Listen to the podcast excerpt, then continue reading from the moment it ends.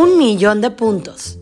Se trata de un libro de diseño minimalista para mostrar la multiplicación de los números, la magia de los números, la estética de la geometría y la perfección de las matemáticas se observan de una forma divertida y asombrosa en este libro del artista e ilustrador alemán Sven Volker.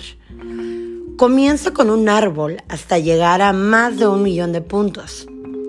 Cada página es una suma o una multiplicación de números que cobran vida a través de una ilustración, ya sea de una catarina, las burbujas de un refresco, las gotas de agua de una alberca o las edificaciones de una ciudad.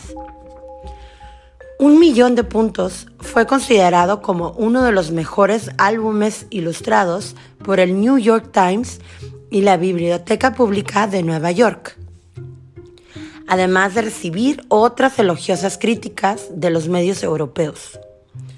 Sven Volker es diseñador, artista, autor e ilustrador.